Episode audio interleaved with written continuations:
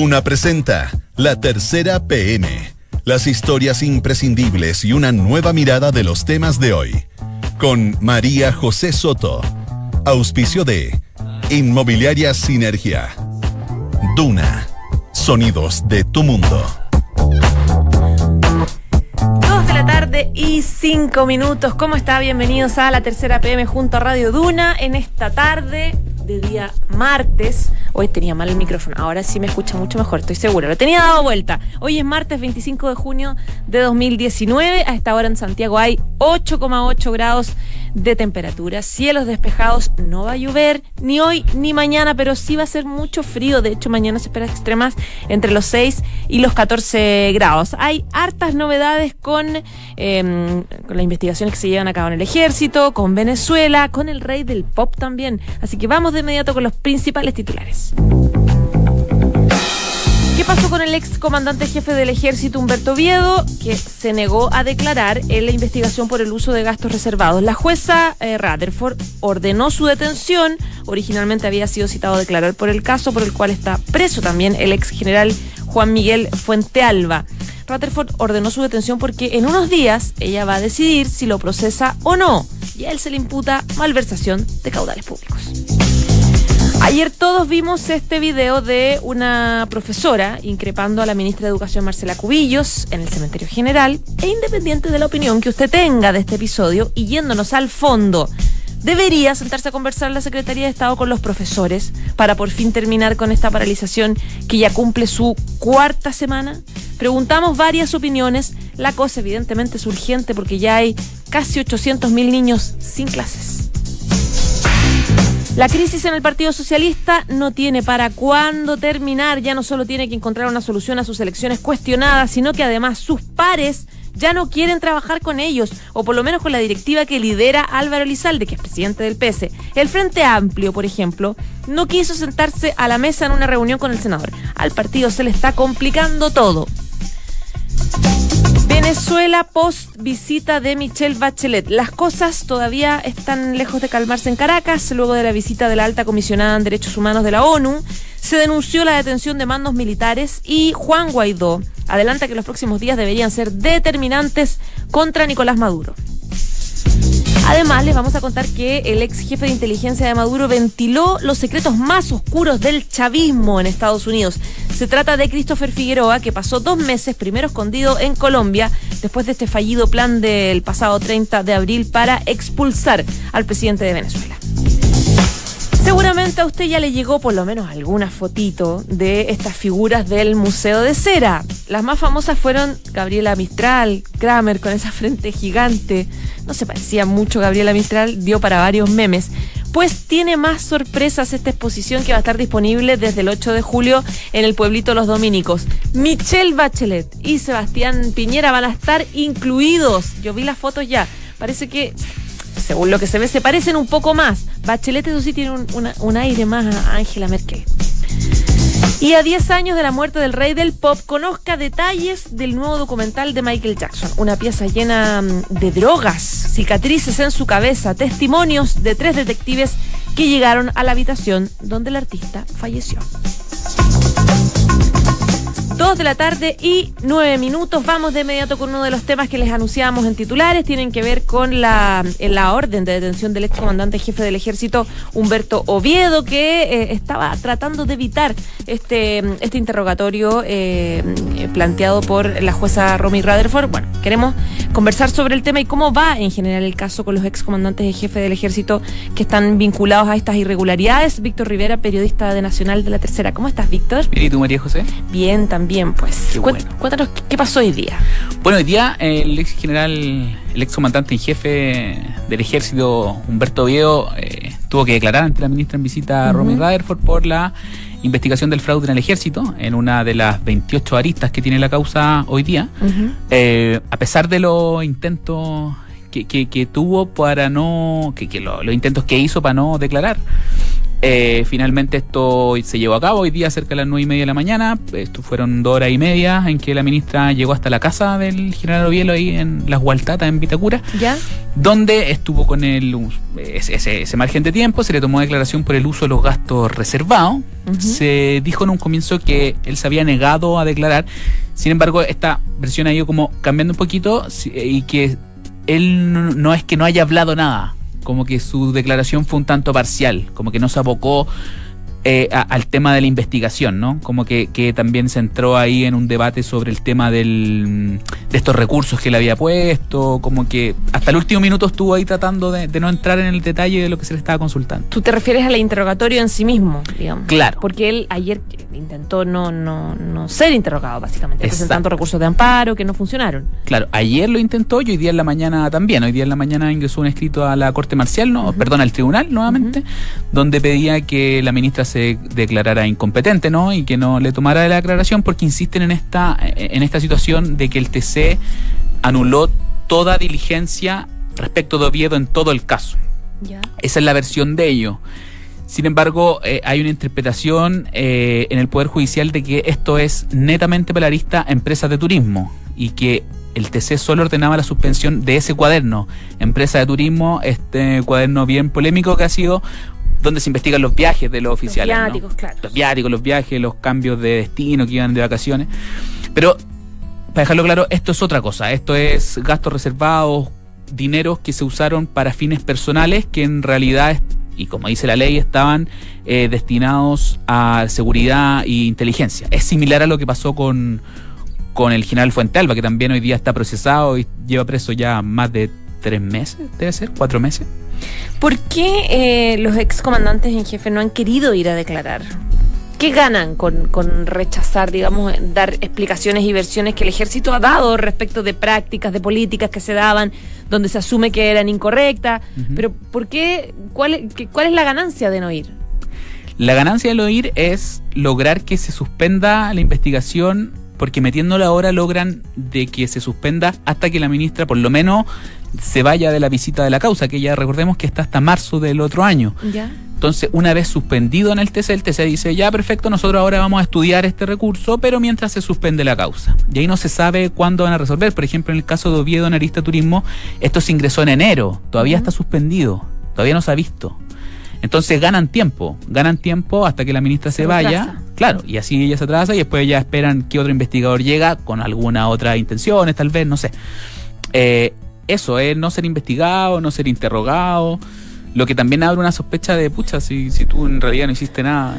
¿Por qué estás evadiendo dar explicaciones? Claro, el argumento de ello, eso sí, eh, eh, se ha basado en que la justicia militar es una justicia inquisitiva, ¿no? Donde el juez investiga y luego dicta, eh, y que no se cumplen algunas garantías constitucionales, porque tú en la, en la justicia militar tú no puedes ir con, con abogado, por ejemplo. O sea, está tu abogado, pero está afuera. Nosotros estamos ahora, si tú fueras la ministra, estamos aquí los dos nomás, como que no, no puede haber un, tercero.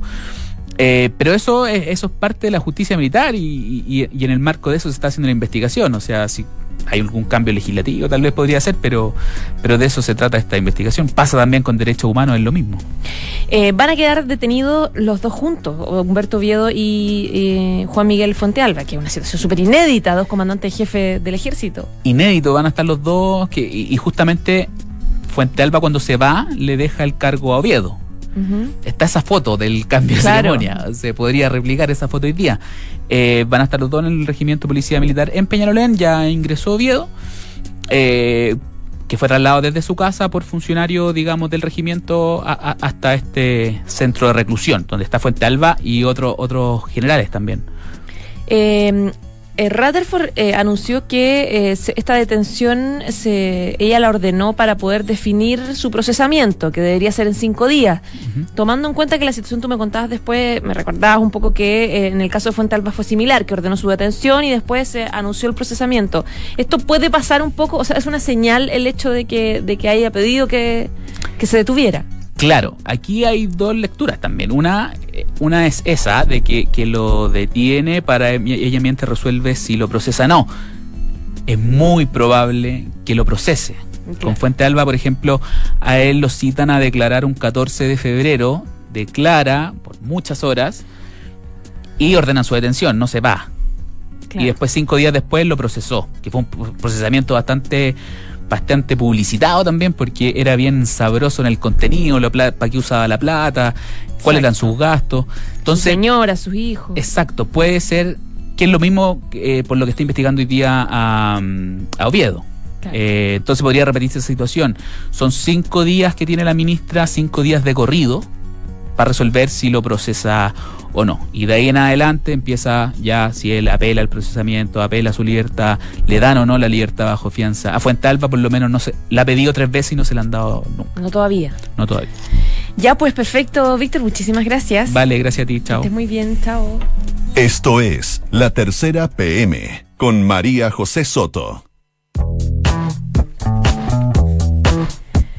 Dos de la tarde y 15 minutos. Nosotros les contábamos en los titulares que el Partido Socialista, yo creo que usted ya está pero aburrido de escuchar esta crisis interna que está viviendo este partido con sus elecciones en San Ramón, que fueron anuladas eh, los vínculos con el narcotráfico. Ahora se están sumando algunas peticiones de que, de que la, la directiva de un paso al costado, que encabezada por Álvaro Elizalde, bueno, esto ya no solamente es un, es un entuerto interno que tiene el PS, sino que sus pares, los otros partidos también de la izquierda, de la centro izquierda, están resistiéndolo, resintiéndolo y eh, al parecer ya no están considerando como interlocutor válido a Álvaro Elizalde. Se lo vamos a preguntar a Vanessa Azúcar, que está con nosotros, periodista de La Tercera. ¿Cómo estás, Vane? Muy bien, ¿y tú?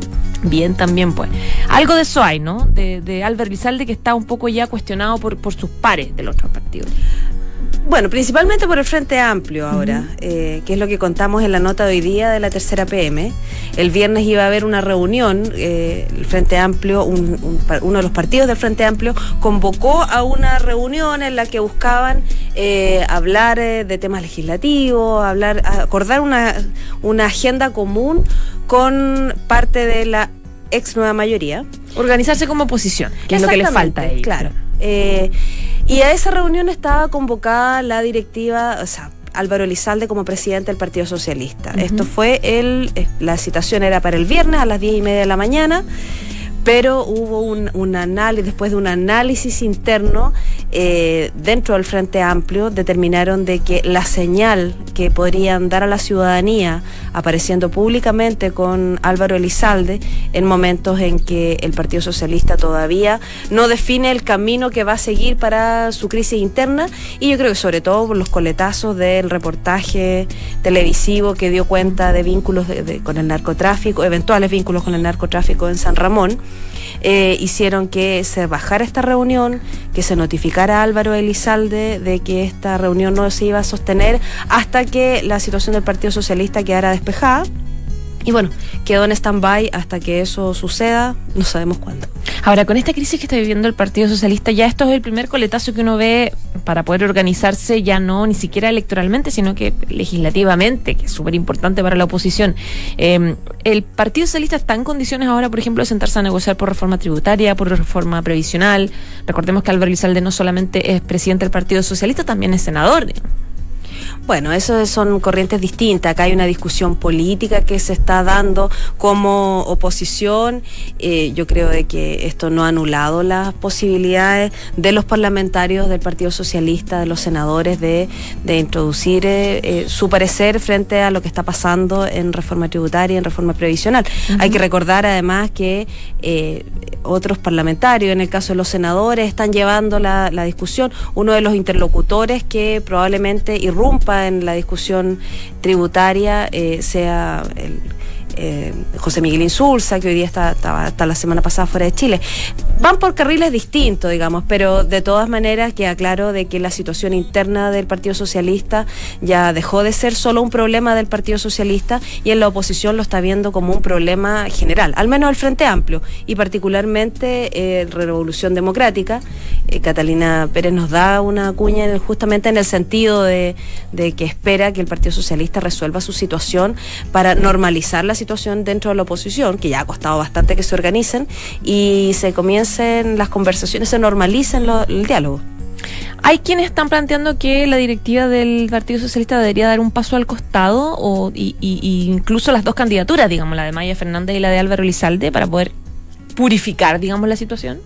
Bueno, esa es una propuesta que más bien es de la disidencia, que han tenido eh, un par de encuentros un par de encuentros que no han llegado a nada por el momento. Hay una propuesta de la disidencia de, bueno, pongamos una mesa transitoria que defina ciertos estándares del partido, resuelva los problemas internos y, dentro de esa mesa ellos consideran de que Álvaro Elizalde no debiera estar. Y bueno, como gesto también ellos ofrecen que eh, Maya Fernández también decline su eh, posibilidad o su aspiración de presidir el Partido Socialista para que sea esta otra gente eh, que tome la conducción del problema.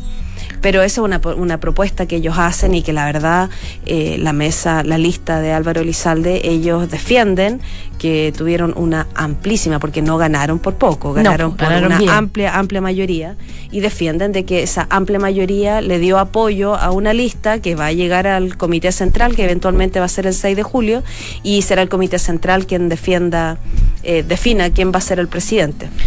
¿Cómo se ha manifestado la bancada en el Parlamento, digamos? En el Partido Socialista tiene 19 diputados, no es menor, tienen un poder de influencia y negociación importante, en el Senado también. ¿Cuál es la, la, cuál es la postura que han tomado los parlamentarios en el Congreso respecto de la crisis interna? Es que bueno, ahí también está muy mediatizado por quienes pertenecen a una lista u otra. Eh, Marcelo Chilling, que es parlamentario, que está en la eh, parlamentario, es diputado. Eh, él es parte negociadora, uno de los negociadores eh, por parte de la disidencia para ver qué camino toman. Pero eso en su calidad más que de diputado, en su calidad de un parlamentario socialista que apoya a Maya a Maya Fernández. Y, así al final las divisiones, más que por eh, senadores y diputados, tiene que ver por cada parlamentario su definición personal respecto a esta competencia interna, que recién ahora estamos cumpliendo un mes y todavía seguimos hablando de quién ganó o no. Sin resultados en la práctica. Con la suspensión en varias comunas. Con la suspensión en varias comunas. Igual hay que ser justo en el sentido de que la suspensión de San Ramón efectivamente limita, eh, limita o baja un par de cupos del Comité Central, mm. eh, pero, pero claro, frente lo que dice la lista de Álvaro Lizalde es que frente a la amplia mayoría que ganó las elecciones, San Ramón, el impacto de San Ramón electoralmente de cara al Comité Central sería no es tan claro, no, no, no, es, no es preponderante. No marca una. No va a ganar Maya Fernández porque deje de votar la gente o no deje de haber integrante del Comité Central provenientes de San Ramón. Ya pues, Vane, muchísimas gracias. Muchas gracias a ti. Que estés bien. Chao, chao. Chao, chao. En Duna Escuchas, la tercera PM, con María José Soto. Dos de la tarde y 22 minutos. Usted me imagino que se enteró que la semana pasada fue a Venezuela la expresidenta Michelle Bachelet, alta comisionada en Derechos Humanos de Naciones Unidas. Hubo varias reuniones, em, la oposición pidió varios encuentros, pasaron varias cosas. La, la expresidenta quedó de hacer un informe para plantear la situación en materia de derechos humanos a propósito de la crisis política y social que vive ese país. ¿Qué pasó en Venezuela post visita? Hay distintas cosas que están pasando por ejemplo, la detención de eh, mandos militares, importante una declaración que hizo también un ex jefe de inteligencia en Estados Unidos que denunció eh, un montón de cosas de Nicolás Maduro. Bueno, se lo vamos a preguntar mejor a Alejandro Tapia, que es editor de Mundo de la Tercera. Bienvenido. ¿Qué tal, José? Muy bien, pues aquí estamos. ¿Qué pasó con Venezuela después de, de esta visita de Michelle Bachelet? Todo y nada. Todo y nada, como siempre. Como siempre en Venezuela.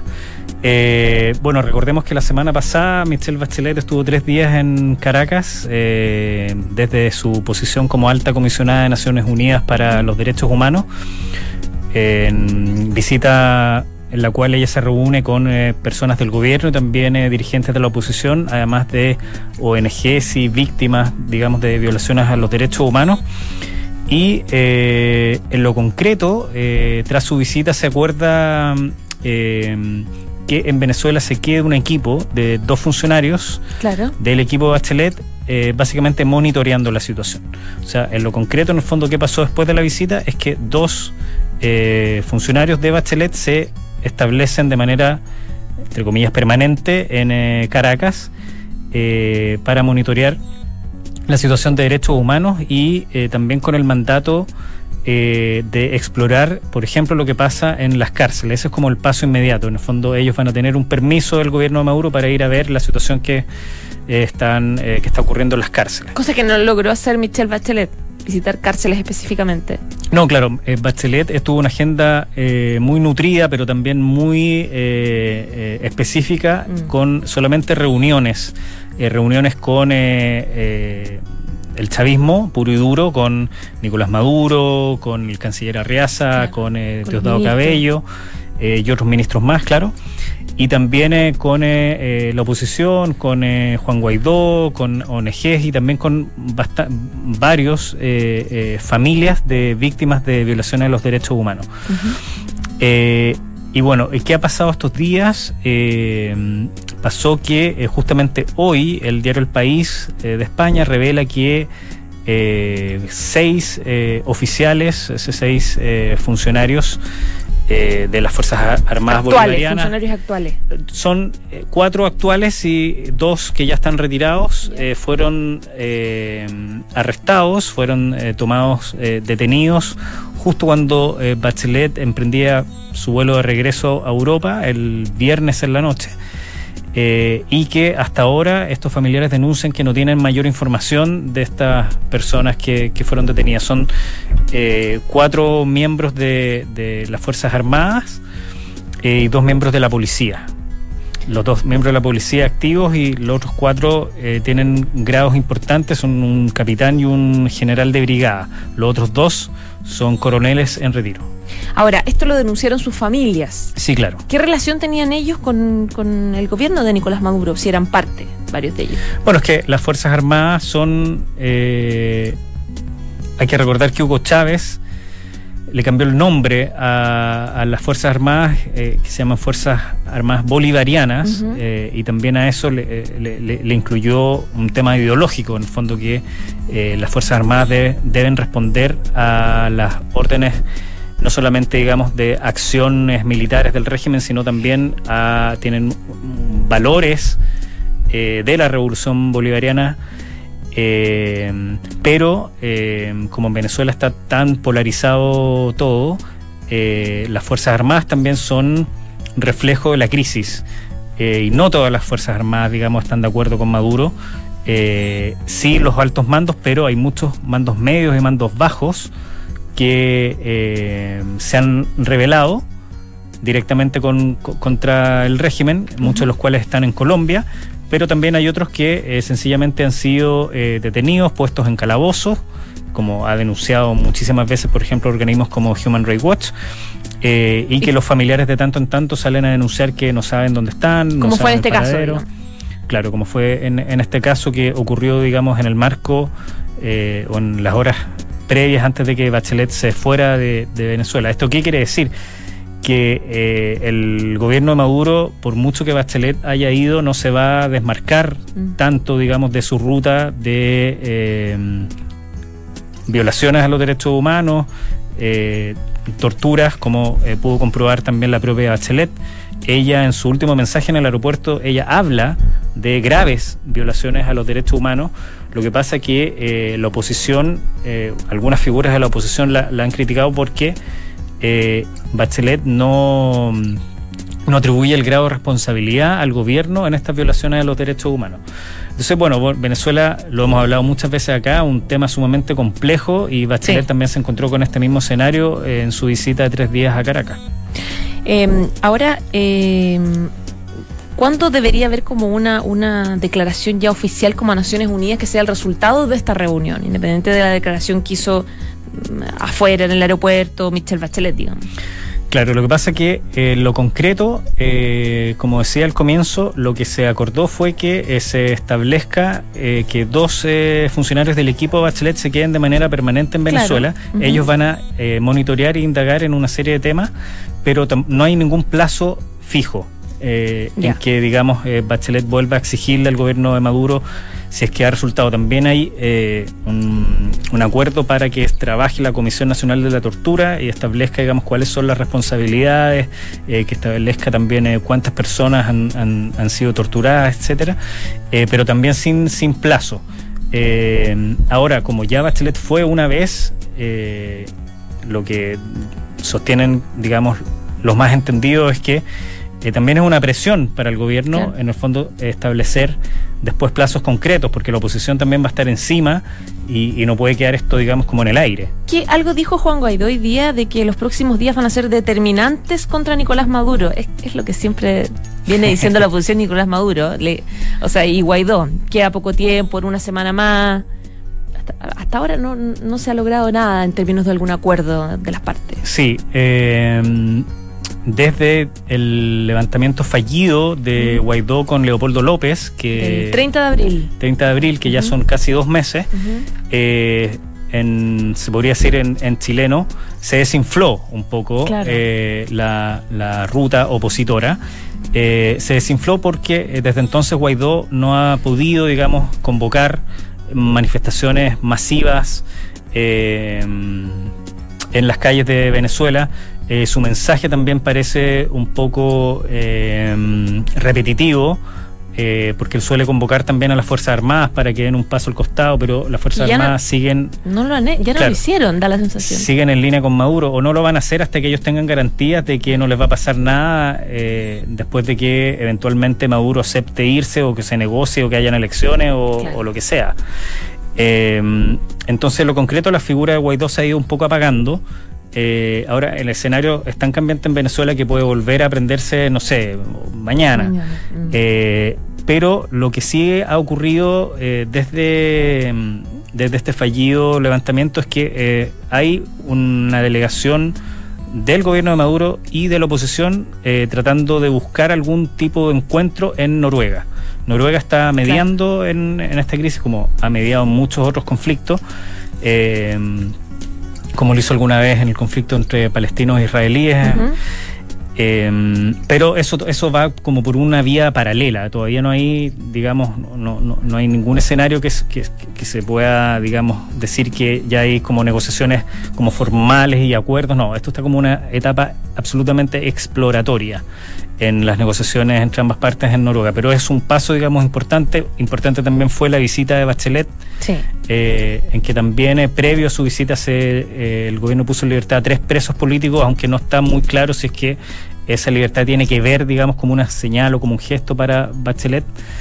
Pero lo importante es que la alta comisionada también eh, fue muy empática con, con las víctimas y en ese sentido eh, cumplió las expectativas eh, que habían de algunos sectores de la oposición que estaban muy escépticos, porque ella visita Venezuela por una invitación oficial del gobierno. Claro, que ¿Mm? tenían miedo que no- finalmente no se escuchara a las partes. Exactamente. Ya pues, Alejandro Tapia, editor de Mundo de la Tercera. Muchas Gracias gracias. a ti, José. Que estés bien. Chao, chao. Les contamos que en Sinergia Inmobiliaria piensan cada proyecto de casa o departamento como si fuera único. La distribución de los espacios, diseño vanguardista y terminaciones que encantan. Sinergia Inmobiliaria, espacios bien pensados. Conócelos en isinergia.cl. Dos de la tarde y 33 minutos. Ya nos vamos. Muchas gracias por informarse con nosotros, como siempre, pero quédese en la 89.7 porque ya viene la próxima carta notable. 14 años de diferencia no fueron obstáculo para que la pianista Clara Schumann y el protegido de su difunto esposo, Johannes Bram, se amaran por correspondencia. Chao, chao.